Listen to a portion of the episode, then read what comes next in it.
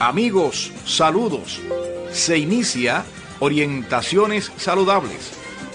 Un programa destinado a llevar informaciones, datos biográficos, música, consejos de salud, orientaciones personales, colectivas y medioambientales. Orientaciones Saludables.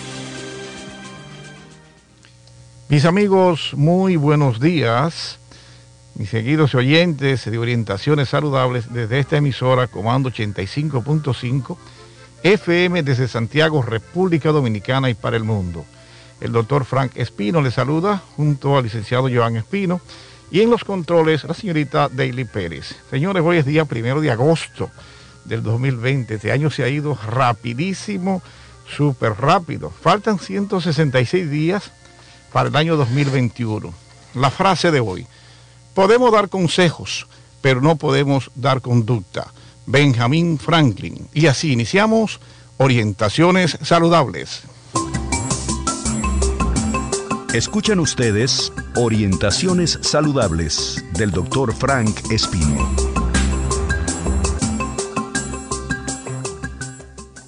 El informe del tiempo.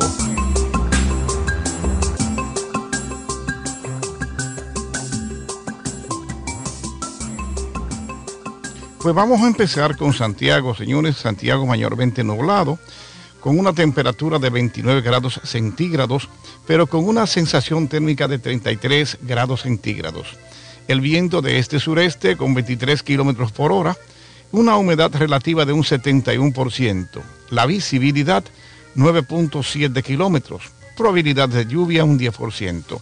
El sol salió hoy a las 6.19 ante meridiano pero se va a acostar a las 7.18 pasado meridiano. Vamos a ver lo que nos informa la Oficina Nacional de Meteorología. Disminución de las lluvias, huracán Isaías muy distante de la República Dominicana.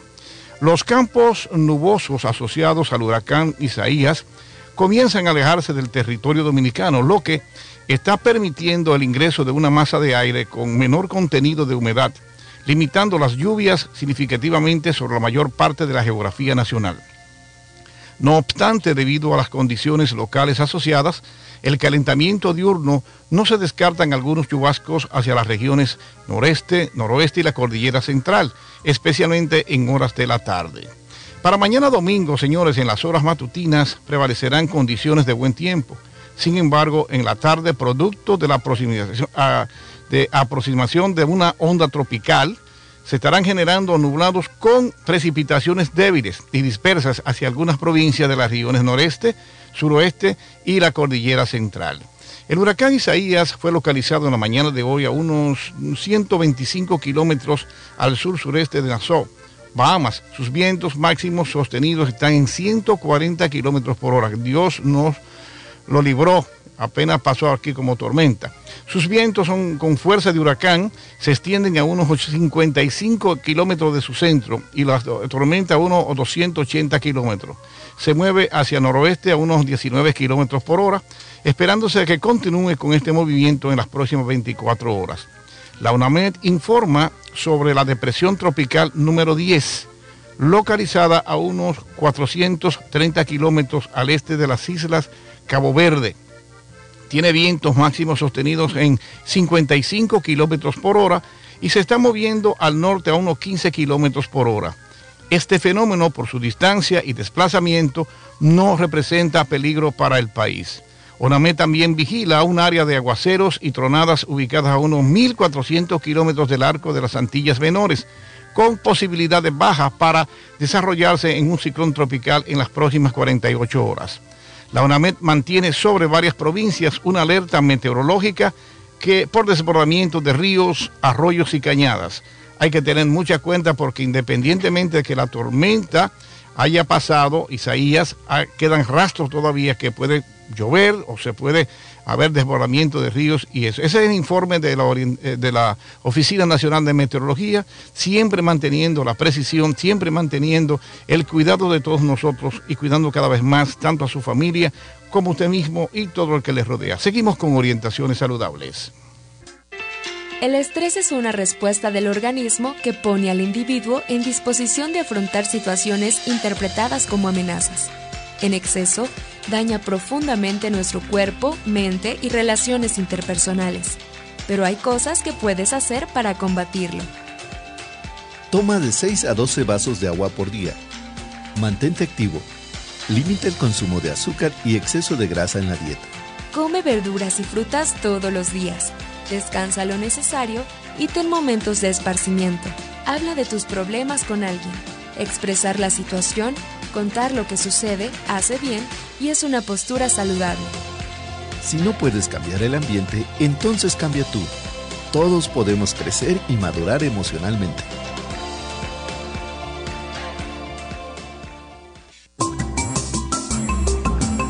Escuchan ustedes Orientaciones Saludables del Dr. Frank Espino.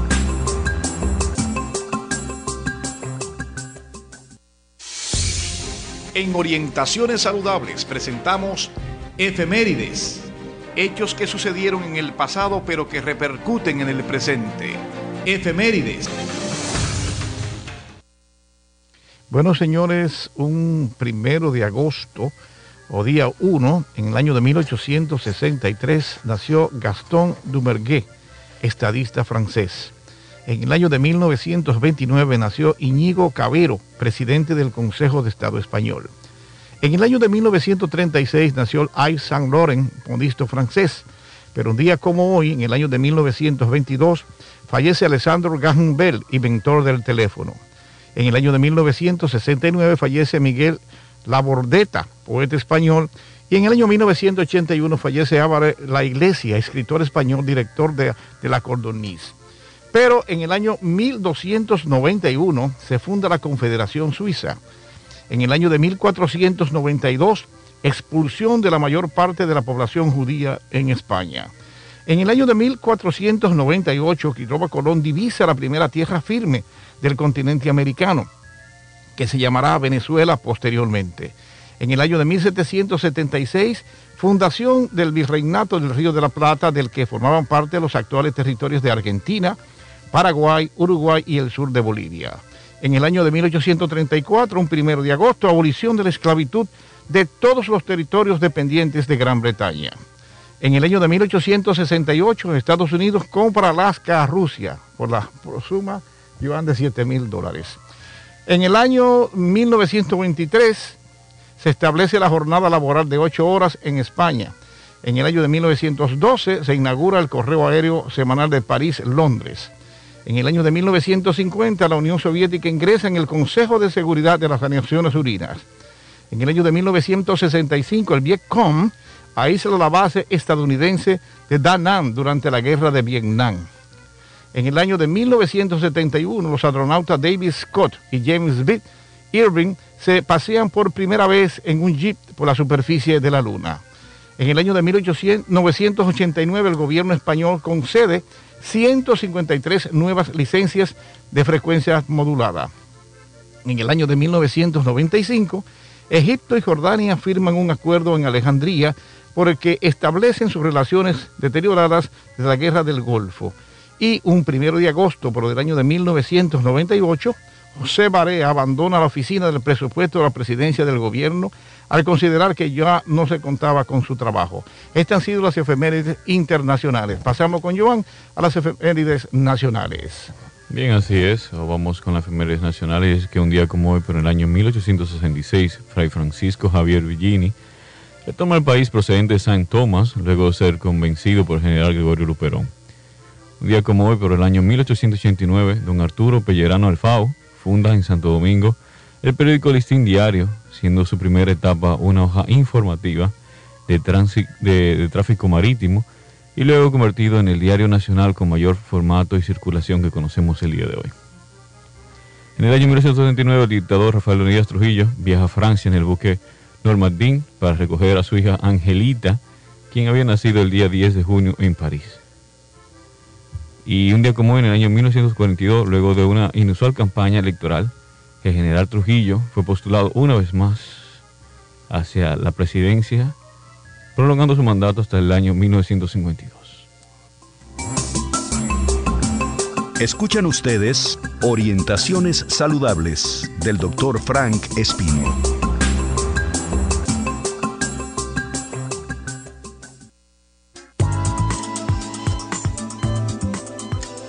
Donar sangre es el regalo más precioso que uno le puede dar a otro ser humano, el regalo de la vida.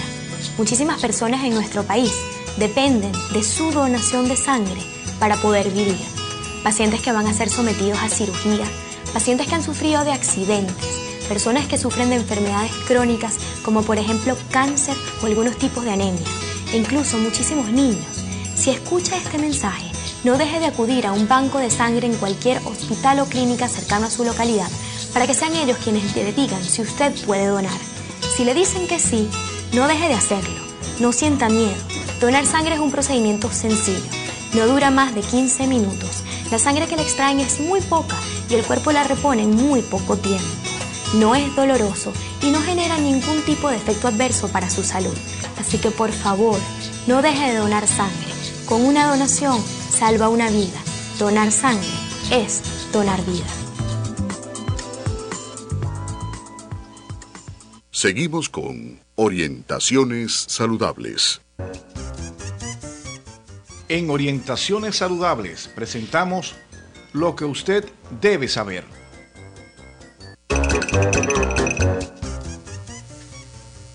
Esta sesión le gusta a muchas personas y siempre le están pendientes de lo que uno siempre les trae de, primicia. Pues mire, en cierta ocasión la Iglesia Católica clasificó a los carpinchos, que son unos roedores más grandes del mundo, como peces, por lo cual se pueden comer en cuaresma.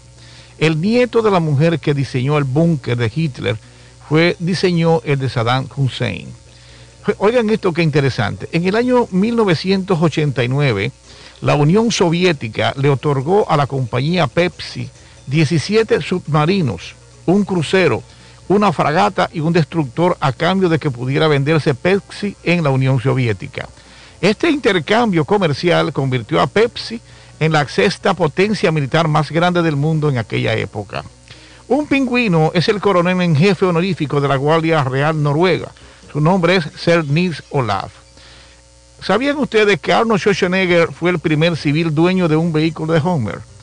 Los Wachowski, así se dice, Joan, eh, pidieron más de 80 millones para hacer Matrix. Como solo le dieron 10 millones, gastaron todo en la escena inicial.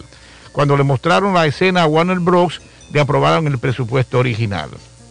Las nutrias suelen tener una piedra favorita. Cuando no la usan, la guardan en una especie de bolsillito que tienen debajo del brazo. Cuando Ian Fleming escribía sus ahora famosas historias de espías, quiso darle al personaje principal el nombre más aburrido posible. El nombre fue Bond, James Bond. El ornitorrinco y la equidna, la equidna es un animal parecido a un erizo, mamífero, que pone huevo y no tiene estómago. Ninguno de los dos, ni el ornitorrinco ni la equidna tienen estómago, o sea, va directamente de la boca al intestino. ¿Sabían ustedes que Jimmy Carter fue el primer presidente nacido en un hospital? El pegamento que se usa en el reverso de la estampilla israelíes es el kosher. Los tiburones han estado en el planeta más tiempo que los árboles. Los wombats hacen cerca de forma de cubos.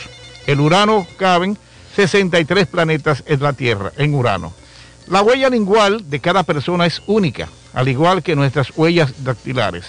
Se calcula que existen más de árboles en la Tierra que estrellas en la galaxia de la Vía Láctea. 3 billones contra 100 a 400 miles de billones. Se dice que alrededor 17% de la superficie total de Suecia está cubierta por arbustos arándanos azules. Algunos expertos en animales creen que hay más tigres en cautiverio en Texas que en el estado silvestre en todo el mundo. Esto ha sido lo que usted debe saber en orientaciones saludables. Señores, eh, tenemos una llamada al aire de un gran amigo, un gran colega, un gran profesional de la ginecología obstetricia el doctor Antonio Olivo, quien realmente ha sido uno de los campeones de batalla, de los soldados de batalla, que ha tenido que trabajar con muchas pacientes infectadas con COVID embarazadas.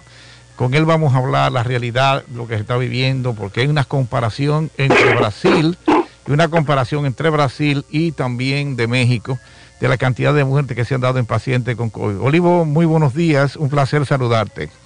Muchas gracias, Frank por invitarme a tu programa. Estamos siempre disponibles y aquí, como decimos, a pie del cañón con esta pandemia que nos agobia, nos azota, pero somos médicos, tenemos que estar ahí. Sí, no, y, con personas como tú, Olivo, que se han enfrentado realmente a una dura realidad eh, en estos tiempos donde muchos no podemos participar por edad o por cualquier patología, ustedes los muchachos jóvenes se han enfrentado arriesgándolo todo, arriesgando su salud, arriesgando su vida, eh, arriesgando contaminar a los familiares, porque mucha gente no han querido entender que esto es una pandemia peligrosa, que es un virus, yo diría un virus maldito, Olivo, porque no respeta ni eh, cambio social, ni de presidente, ni primer ministro, ni político, ni médico, ni nada. Realmente, Olivo, queremos que tú nos informes cuál es la realidad de nosotros en nuestro hospital de la maternidad de aquí, de Clan, eh, Clan de Guzmán en Santiago, para que todo el mundo te escuche, para que entienda que es una realidad lo que estamos viviendo.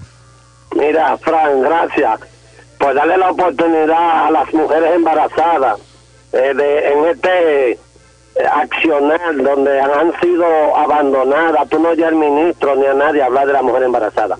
Es escandaloso. Eh, como tú decías al principio, las mujeres embarazadas tienen el mismo riesgo que la que el, toda persona común, que todo el ciudadano común, pero como están embarazadas, pues este el riesgo es mayor. El embarazo pues este empeora la condición de COVID-19.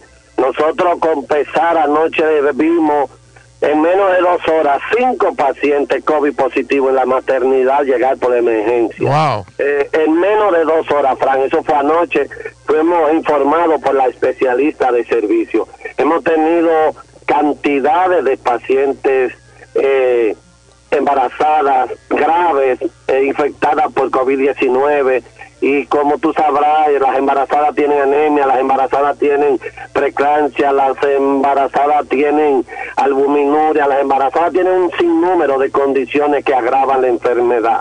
De ahí que la mujer embarazada es un blanco importante de la enfermedad. Tenemos información que dice el ministerio que han muerto más o menos 11, mujer, 11 mujeres eh, embarazadas, ya sea de parto, en el puerperio, en el país. Creemos que son más. En la Unión Médica y en la maternidad hemos tenido una lucha titánica durante cinco meses tratando de, de sobrellevar esta pandemia y de salvar la mayor cantidad posible de niños y mujeres embarazadas. Acuérdate que esto es un binomio, es un bebé y es una mujer y es un riesgo eh, más que le llega a la mujer embarazada en este mundo. En Brasil, por ejemplo, publica que el 77% de las muertes en el mundo, según el Journal de Ginecología Obstetricia, han sido en Brasil por condición de embarazo, parto o en el mismo puerperio. O sea, un 77% de las muertes en el mundo son en Brasil. Brasil ha sido un país azotado en México. Eh, hay una gran mortalidad. Eh, de mujeres embarazadas. Recuerda, Frank, que el grado de eficacia y de calidad de un país en medicina se mide en razón de su mortalidad materna. si se muere nuestra paciente, no estamos haciendo bien nuestra medicina. Eh, Olivo, eh, realmente, ¿cuál ha sido la proporción de muerte materna en nuestra maternidad en Santiago? Viendo esos números tan cruentos, tanto en Brasil como en México, porque México reafirmaba ayer que una gran cantidad de pacientes embarazadas han muerto precisamente producto del COVID y embarazo. ¿Cuál es nuestra realidad en estos momentos? Mira, en realidad nosotros, como se sabe, se dice que la mujer inclusive por su aspecto hormonal y eso está cubierta por la enfermedad, le da más noble, más, más sencilla, no le da tan grave. No hemos tenido esa mortalidad tan alta, pero sí hemos tenido una presencia muy alta de la enfermedad.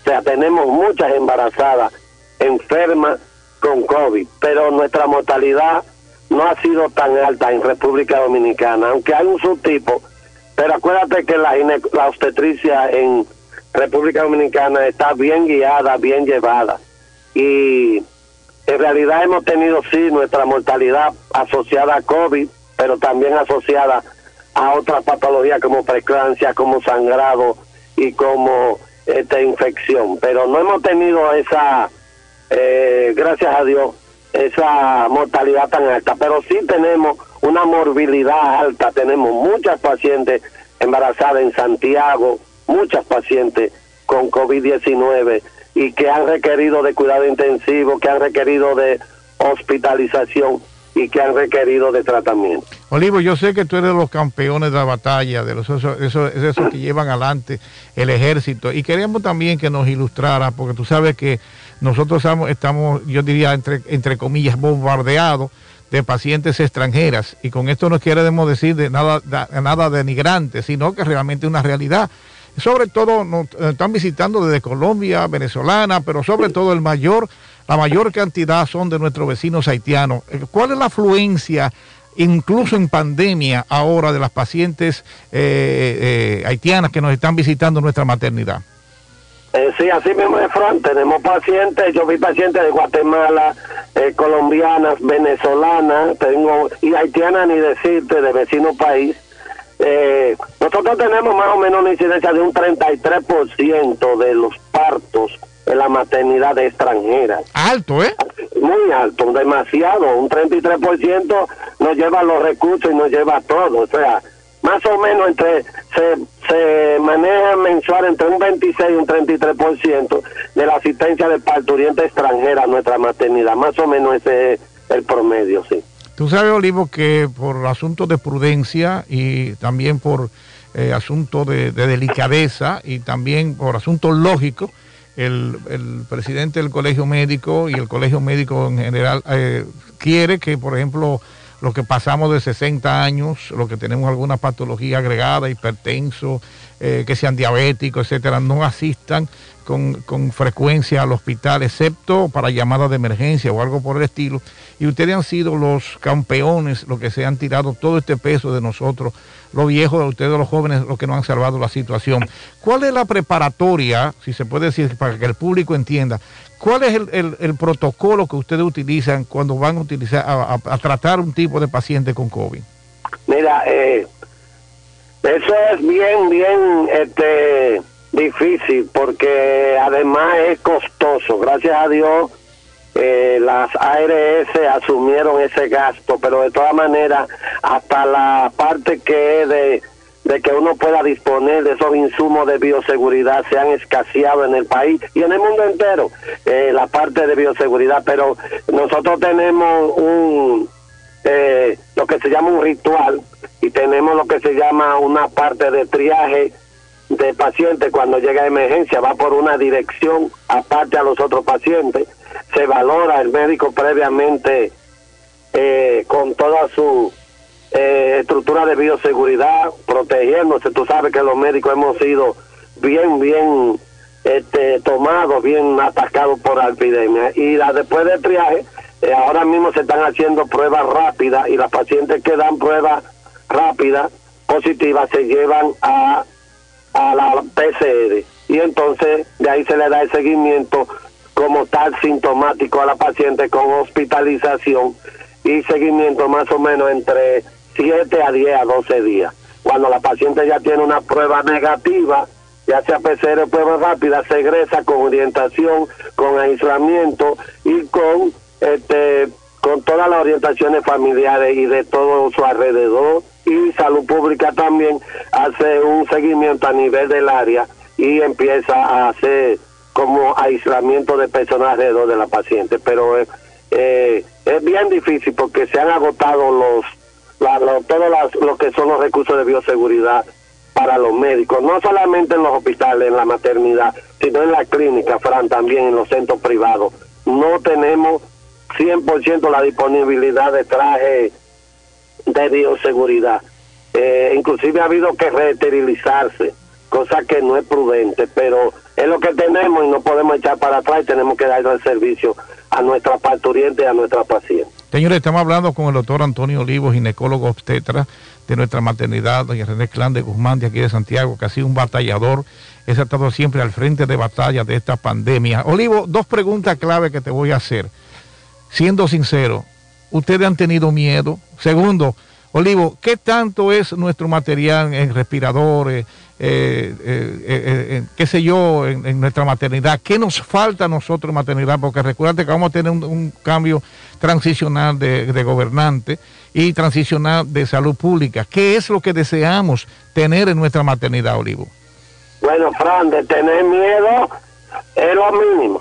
Miedo, pánico, eh, asustadísimo, pues, nervioso. Óyeme, cuando tú te tienes que operar una paciente en una cesárea que te está tosiendo encima, que te está, que tú sabes que es positiva, óyeme, tú no puedes dormir, tú no quieres saludar a tu familia, el miedo se apodera de ti, te, se te, un frío, tú duras con un frío hasta que pasa un par de horas, un día y tú te vuelves a, bueno, me salvé de esta. El miedo es terrible, eh, el susto, este, nos metemos llenos de pánico. Es fuerte la cosa, no es fácil cuando tú tienes que pasar visita en el área cero, el área roja, donde hay muchos pacientes tosiendo, muchos pacientes con dificultad respiratoria, cuando tú tienes que hablarle al paciente, el paciente te quiere hablar. Eh, es difícil, el miedo está y se está apoderando y se apodera de mí y de nosotros en un 100%, Fran. Con relación a lo que nos hace falta, pues, ¿qué te digo? Todo. Eh, la región de Cibao no tiene una maternidad para, para sus mujeres. Estamos haciendo pinino en la maternidad antigua doña René Clan Guzmán del Seguro Social, donde fuimos trasladados de del Hospital Cabral Ibáez. Ahí encontramos unas ruinas y hemos estado batallando las autoridades y los médicos de habilitar y, y hacer que nuestras pacientes tengan por lo menos una atención digna y de calidad y oportuna. Es difícil, no tenemos recursos, ventiladores ni hablar, porque aquello es un hospital general, los ventiladores están ocupados por pacientes graves, eh, nuestra paciente embarazada, gracias a Dios, el COVID, no tenemos tantas pacientes que van a ventilador o que van a grave, es muy baja la incidencia, pero eh, los recursos y las carencias están ahí. Necesitamos de las nuevas autoridades que piensen en que las mujeres del Cibao, las mujeres de Santiago, las mujeres de la región norte se merecen una maternidad y se merecen una atención de calidad y oportuna. Y esperamos que el próximo ministro, que es santiaguero, eh, piense en que la mujer embarazada, la mujer cibaeña, es meritoria de una mejor calidad del servicio de salud en obstetricia y ginecología. Olivo, tú sabes que esta emisora, la 88.5, es una emisora que tiene una cobertura regional de San Francisco de Macorís, Moca, La Vega, en la parte de, Santiago Rodríguez, San José Las Matas, incluso hasta Constanza se escucha. Entonces yo quería que, que tú emitieras algunos conceptos que tú conoces muy bien. ¿A qué tú crees? ¿O qué, ¿A qué tú crees que se debe esa magnitud tan grande de pacientes infectados qué ocurrió, qué fue lo que ocurrió, porque eso no ocurrió en Jamaica, eso no ocurrió en Puerto Rico, eso no ocurrió ni siquiera en Haití, eso no ocurrió ni siquiera en Cuba. ¿Qué fue lo que nos disparó tantas personas infectados? Mira, Fran, el cautiverio no lo tolera ningún animal, ningún ser viviente. De hecho, el cautiverio es eh, un castigo para cuando tú faltas a la regla y a la sociedad y te castigan con falta de tu libertad. El país estuvo dos o tres eventualidades que no le favorecieron. La primera fue un cautiverio, la segunda fue dos elecciones y la tercera fue falta de orientación y de un programa dirigido hacia la prevención por el Ministerio de Salud Pública. Nosotros todavía no tenemos una guía de tratamiento preventivo en la República Dominicana, ni el Ministerio ha autorizado ningún medicamento. Hasta hoy el Ministerio no ha autorizado ningún medicamento. Se habló un poquito de la hidroxicloroquina, pero ya se descartó. Se habló un poco de la ivermectina, no la, no, no, nadie ha dicho en claro la ivermectina, que es mi buque insignia, que es mi medicamento, y ahora se le tapa Roche, el laboratorio, con que el tusilizumab no ha dado evidencia, ni tiene ninguna este efecto en la neumonía grave o severa asociada a COVID. Entonces tuvimos unas elecciones, tuvimos aglomeraciones, tuvimos celebración, tuvimos, ahora viene toma de posesión, o sea, eh, esto va para largo y acuérdate que el distanciamiento social, la prevención es lo básico, mientras que nos estemos reuniendo, mientras estemos haciendo grupos, mientras estemos celebrando, mientras estemos yendo al monumento, mientras estemos yendo a discoteca, esto no va a parar, tendremos COVID en la República Dominicana para largo. Yo pienso que en el mejor de los casos esto va sucediendo en diciembre o enero, en el mejor de los casos. Bueno, Olivo, muchísimas gracias, señor. Hemos hablado con Antonio Olivo, ginecólogo obstetra, que ha estado al frente eh, como batallador al frente de ese equipo que eh, nos ha defendido, yo digo, a los médicos ya un poquito mayorcitos que no han podido dar asistencia en, nuestra maternidad y a ese equipo también. Olivo, muchísimas gracias por tus informaciones. No sabes tú cómo te agradecemos que hayas participado en nuestro programa y estoy seguro que la población general, esa población sana que no se ha contaminado todavía por algunos sinvergüenzas que quieren contaminarla, te lo van a agradecer. Muchísimas gracias y cuídate mucho. En Orientaciones Saludables presentamos Conozca su cuerpo. El sistema muscular es un conjunto de músculos que pueden ser controlados de forma voluntaria por un organismo vivo, sean músculos esqueléticos. Su función principal es conseguir movilidad acción que tiene lugar cuando estímulos eléctricos procedentes del sistema nervioso provocan la contracción de las fibras musculares.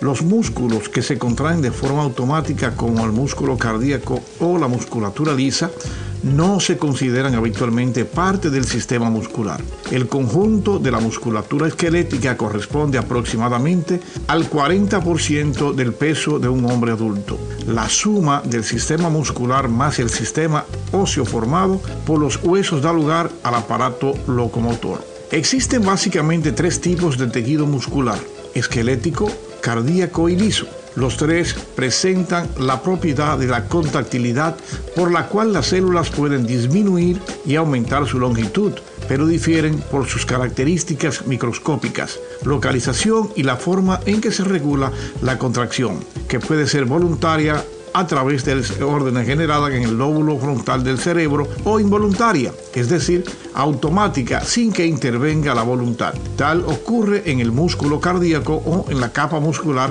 que está situada en la pared del intestino. El tejido muscular está formado por células llamadas miocitos y tiene cuatro propiedades principales que lo diferencian del resto de los tejidos excitabilidad eléctrica. El tejido muscular recibe impulsos eléctricos del sistema nervioso y responde a los mismos generando movimiento. La contractilidad se define como la capacidad de acortamiento que genera una tensión llamada fuerza de contracción.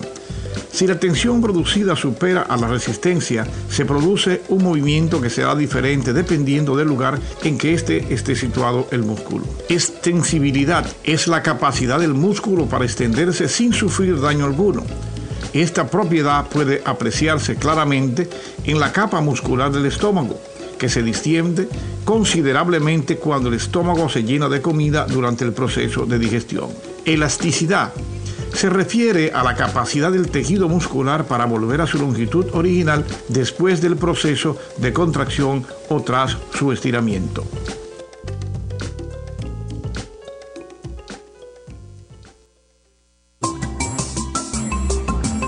Escuchan ustedes Orientaciones Saludables del Dr. Frank Espino.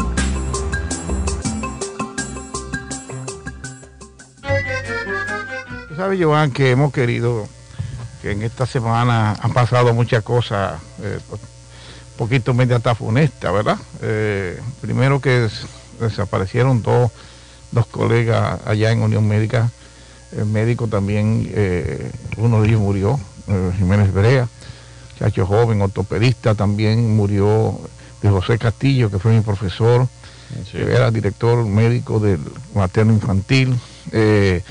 Bueno, también hemos tenido la muerte de don José Fernández. Con él laboramos, antes de entrar a, nuestra, a esta emisora, a Comando 88. Estuvimos digital FM 95.5 cerca de nueve años.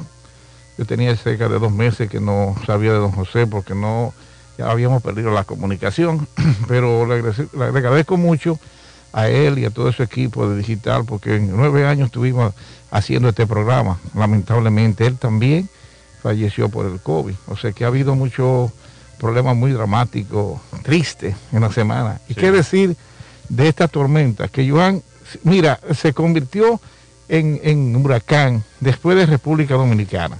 Imagínate la calamidad de que se ha pasado con simplemente que fue hecho como una tormenta. ¿Tú te imaginas si pasa por aquí, eh, si pasa por aquí tipo huracán en este momento como estamos nosotros con tantas dificultades? No sé cuál es tu opinión. Bueno, según el listín diario, más de 5.000 personas fueron evacuadas por la tormenta.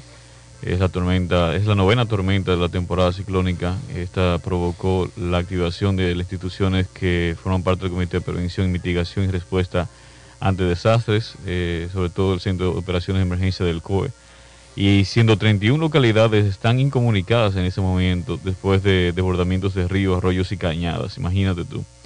Eh, bueno, importante también decir que Atomayor ha sufrido el mayor eh, de los daños por el paso de Isaías. Dicen que deberían declararlo como un estado de emergencia, de desastre. Por, por ¿En Atomayor? Sí, sí, sí, porque en, realidad lo, el estrago de esa tormenta ha sido desastroso allí. No, y entonces lo, lo, grande de eso es que es la novena, por ahí viene la décima. Eh, lo, único, eh, yo no sé, como que no aprendemos en República Dominicana, porque si tú me dijeras a mí que es un, eh, accidental que se produzca un huracán, pero señores, todos los años, claro. todos los años vamos a tener huracán, vamos a tener corrida de los ríos, desbordamiento de ríos, Mira, yo te voy a decir la verdad, si hay algo que, provocó algo positivo en Santiago, fue sacar a toda esa gente que vivía en la orilla del río. Señores, yo nací y me crié en Bellavista, eso detrás de, en Brooklyn, después del puente. Decimos Brooklyn así después del puente. Y había que ver a aquellas personas, Joan, cuando venía el yaque Ahí viene ya que toda esa gente con, sus ajuares, con su colchoncito, eh, con sus hijos de brazo. Eso era, eso era una calamidad hasta que vino, ah, creo que fue en hace como 7 u 8 años, señores, y fue lo último que pasó. Limpió prácticamente una cantidad de, gente, murieron, eh, una barbaridad. A partir de ahí yo creo, yo creo, porque yo no lo he visto, si alguien me lo puede decir, no he visto más gente eh, mudarse cerca del río. Además, hubo como una, una, una, eh, una faja que se hizo para que no, no, construyeran, porque era dentro del río que estaban prácticamente. Literalmente, Entonces, eh, es lo mismo que está sucediendo. Hay gente que vive cerca de las cañadas. Ok, la cañada después durar 10 años, 15 años. Por ejemplo, recuérdate que en, en el sur, en la hubo un río que duró 100 años que no corrió. Claro. ¿Te acuerdas? Esa era Mesopotamia. En la Mesopotamia, 100 años que no corrió. Y ese día, oye, una barbaridad y, corrió muchísimo eh, eh, en sentido general.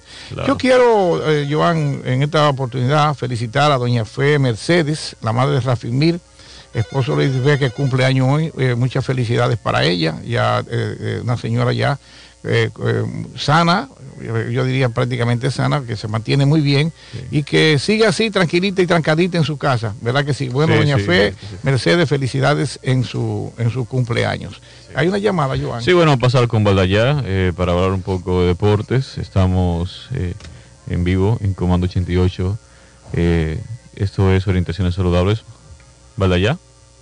Bueno, buenas tardes, Joan. Buenas tardes, Frank. buenas tardes a los oyentes de Orientaciones Saludables. Gracias, Rafael. Buenas tardes. Se le quiere en euro por aquí. Bueno, en dólares, porque ahora. Eh, cuidándonos por aquí del COVID, todavía protegido aquí. Y, y, pasamos, bueno, pasamos un susto con el huracán Isaías, que que ahora está soltando de que la Bahama y va para la Florida. eso le decía, Rafael, eso le decía a Joan, que nosotros fuimos hasta, cierta, hasta cierto punto dichosos en Dominicana, porque no nos llegó como huracán, nos llegó como tormenta, ¿no? Sin, embargo, fíjate la cantidad de gente que han sido desplazadas, gente que se le ha inundado su casita, gente que se le ha inundado todo. Porque es lo que digo, eh, eh, Rafael, nosotros no aprendemos en República Dominicana. Y a veces los sitios vulnerables es donde la gente va y construye. A veces lo sacan de ahí, Rafael, y un año o dos vuelven de nuevo a, ese lugar. Sí, importante mencionar cuando, eh, para no, no crear confusión, que la gente dice, pero tormenta y huracán y ciclón es lo mismo. Bueno, ciclón y huracán técnicamente, pues nominalmente sí, pero la tormenta tropical va de 63 a 117 kilómetros por hora. Y el huracán va de 118 a 300 kilómetros por hora. Es decir, que la velocidad del viento que traía eh, eh, este fenómeno era por debajo de. Era un promedio, no recuerdo cuánto era este en verdad. No, por debajo, no, lo que Sí. pasa es que se dice... Era por debajo de 217. Y se hablaba de, de un, de un, tro- de- oye esto Rafael, se hablaba de un ciclón tropical, que no Sí. es lo Sí, mismo, sí. Porque es que no estaba organizado, y cuando no está organizado se habla de, de- de ciclón tropical, e incluso Rafael, el ojo de esta tormenta pasó por encima de Santiago y nosotros no lo sentimos. El, el- el ciclón tropical es como un trompo loco. Como un trompo loco, sí, que no se ha reorganizado. Ahora, cuando pasó ese trompo loco, que pasó de República Dominicana, se reorganizó, porque recuerda que ellos se reorganizan en el mar.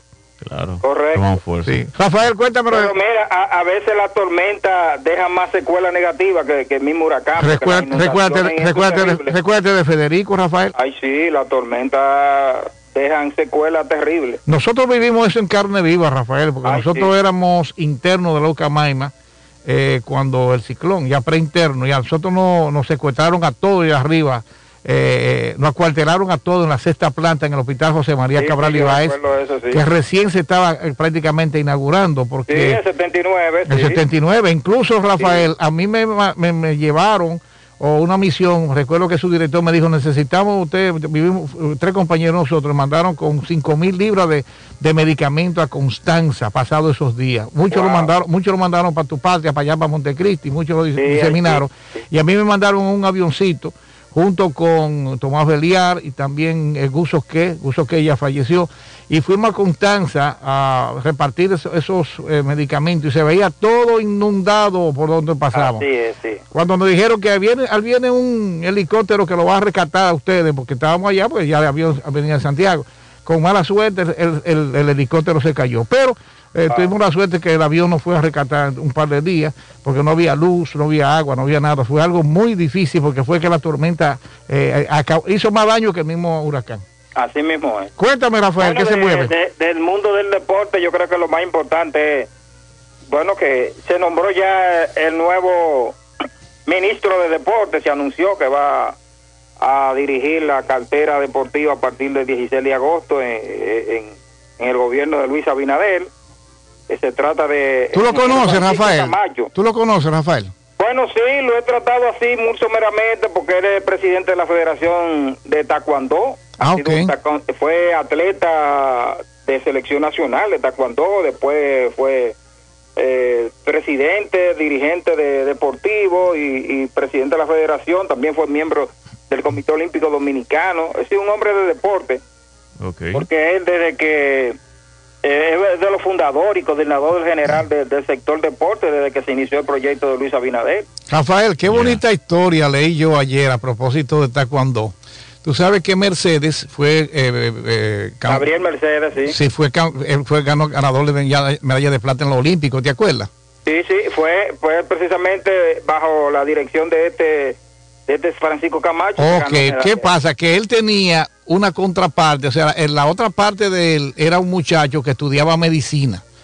Y él, eh, ahora me recuerdo que fue, ¿qué pasó? Que Mercedes tenía un tumor.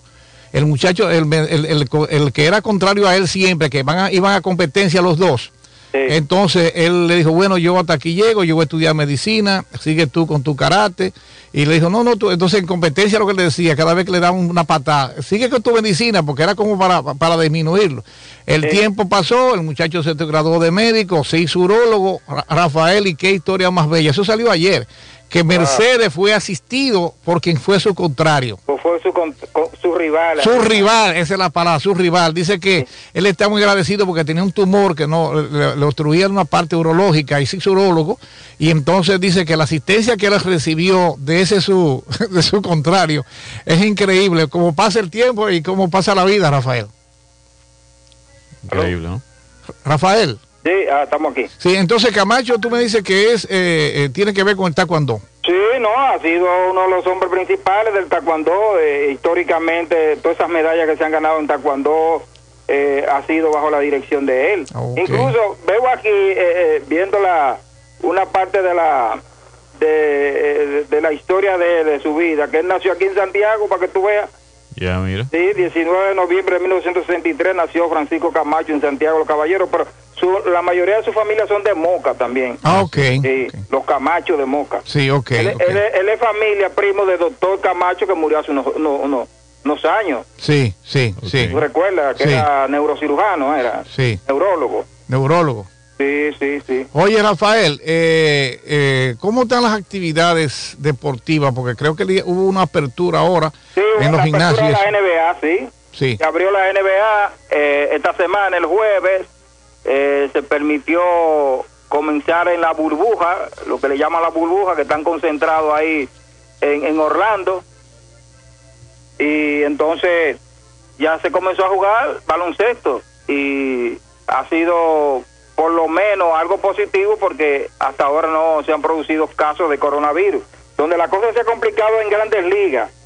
El comisionado de grandes ligas, Ron Mafra, incluso dijo ayer a la, a la Asociación de Jugadores que está peligrando continuar con la grandes ligas debido al COVID-19, que podría incluso cerrar la temporada porque hubo un brote que atacó al equipo de los Marlins en la Florida y hay 20 infectados de los jugadores, oye eso, wow, wow, es alto. incluyendo dos coas. Y ayer también dos jugadores de los Cardenales de San Luis también eh, le surgió un, un, brote por ahí también. Y que si no cumplen con los protocolos los jugadores, dice el comisionado que van a tener que suspender la temporada de Grandes Ligas, porque muchos de ellos no están cumpliendo con los protocolos, no usan mascarilla, se están chocando las manos, Claro. celebran, se Claro, abrazan. claro, claro. Y, y entonces No, eh, todo no- eso está prohibido por el protocolo. Sí, pero es una actividad Entonces, física. viven escupiendo, eso es lo grande. Sí, sí. Sí, sí, sí. Eso- es entonces, eso, es- eso es otro otro foco de contagio cuando tú no cumples con, con los protocolos. Por eso, que, por eso fue que en Japón prohibía que cupieran. Sí, sí, sí. Sí, porque es importante mencionar que los deportes en sí son actividades físicas, ¿no? Totalmente, o sea... Rafael, ya se abrieron los gimnasios, según yo vi. Sí, se abrieron los gimnasios, pero eh, hay que recordar que este mes que, que acabamos de pasar, de julio, fue letal. 406 muertos aquí en República Dominicana y 36 mil casos positivos. Increíble. Ya tú sabes, esto, es- esto no, no hay forma de detenerlo. Si la gente no cumple con los protocolos de rigor, Tuvimos es ahorita- el asunto. tuvimos no, es asunto una- de pa- no es asunto de toque de queda Claro. y eso. Si la gente no cumple con los protocolos, vamos a seguir lo mismo. Tuvimos una entrevista ahorita con el doctor eh, Antonio Olivo que nos dijo la barbaridad que está ocurriendo en nuestra maternidad, Ay, sí, de- la sí. cantidad de infectados que hay y la exposición que, que ellos exponen en, en- en- en su vida y todo, y todo el riesgo. O sea que los médicos han sido un campo de batalla terrible en estos momentos. ¿eh? Bueno, a propósito de médico, Frank, yo quiero que tú me descifres esto.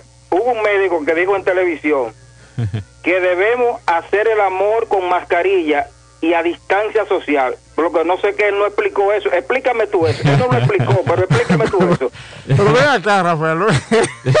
Explícame tú eso, Frank. Yo diría que sería- debemos hacer el amor con mascarilla y a distancia social. Oye, oye, médico. Rafael, eh, eso serían amores furtivos. Porque yo te voy a decir la verdad, porque si tú no tienes confianza con tu esposa o tu compañera que está contigo, tú, tú te fulliste entonces, Rafael, porque si tú te contaminaste, ella está contaminada también. Él dijo eso, pero él no aclaró cómo que se va a hacer eso. No, pero ven acá, vamos, va- vamos, vamos, a, hacer- a- vamos a aclarar esa Bueno, hay que situación. preguntar que mande el manual entonces. Que mande el manual, Rafael. Rafael, gra- gracias, eh, muy amable. Rafael Batallán, nuestro asesor deportivo. Seguimos con orientaciones saludables. En Orientaciones Saludables presentamos la orientación literaria. Un encuentro con las letras y su contenido, el análisis y la recomendación del libro de la semana. En el libro de la semana nos vamos a referir eh, a un escrito que encontramos en Wikipedia. Nos va a hablar de los libros más vendidos. Este anexo provee una lista de los libros más vendidos hasta la actualidad en cualquier idioma. El concepto de más vendido, usualmente expresado mediante el término inglés bestseller, se refiere al número de copias o a una estimación del mismo que se han vendido en cada libro. No se incluyen en esta lista eh, ni cómics, libros de texto, tampoco aparecen obras políticas como las de Mao Zedong o religiosas como la Biblia, el Corán, el libro de Mormón, eh, que han sido distribuidas gratuitamente indicadas en el anexo correspondiente a las obras más distribuidas. Los libros se listan según las ventas máximas estimadas y reportadas por fuentes independientes y fidedignas. Hay varios casos significativamente del el ingenioso hidalgo Don Quijote de la Mancha, Miguel de Cervantes en español, 1605-1615, para lo que se suele reclamar un gran número de ejemplares vendidos a lo largo de la historia, presumiblemente el dato más alto de la lista pero para lo que ninguna fuente fiable da una fibra concreta.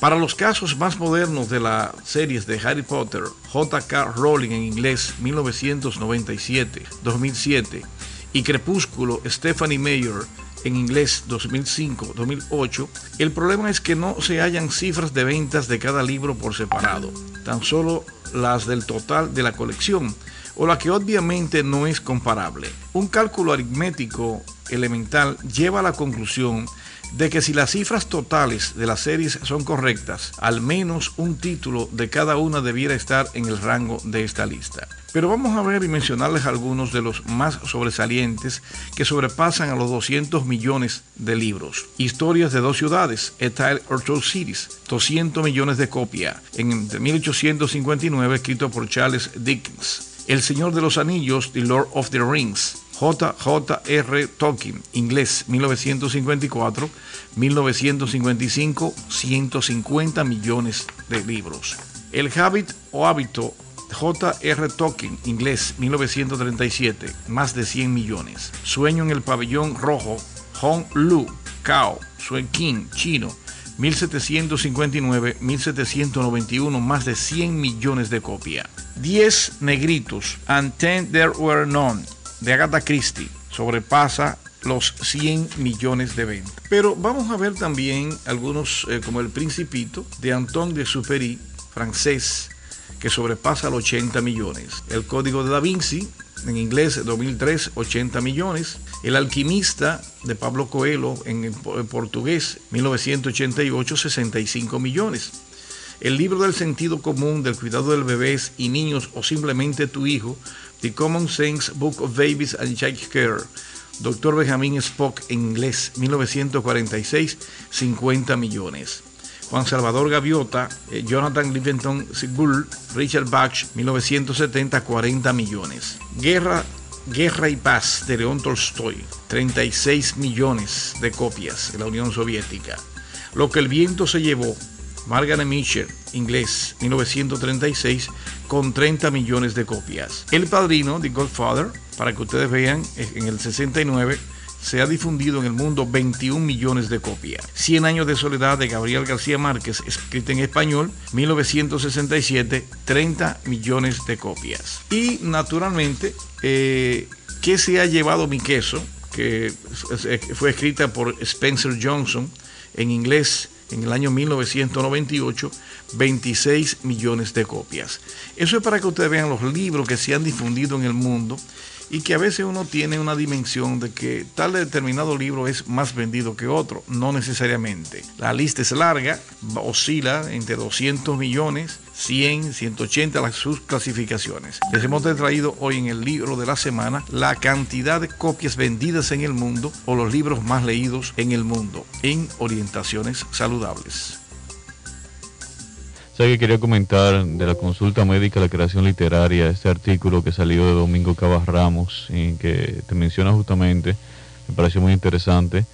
Eh, de hecho, empieza narrando que en octubre de 2014, cuando publicaste aquella, eh, aquella obra, el, niño que vivió en la cárcel, eh, Domingo ya, ya menciona aquí básicamente cómo fue aquel proceso, ¿no?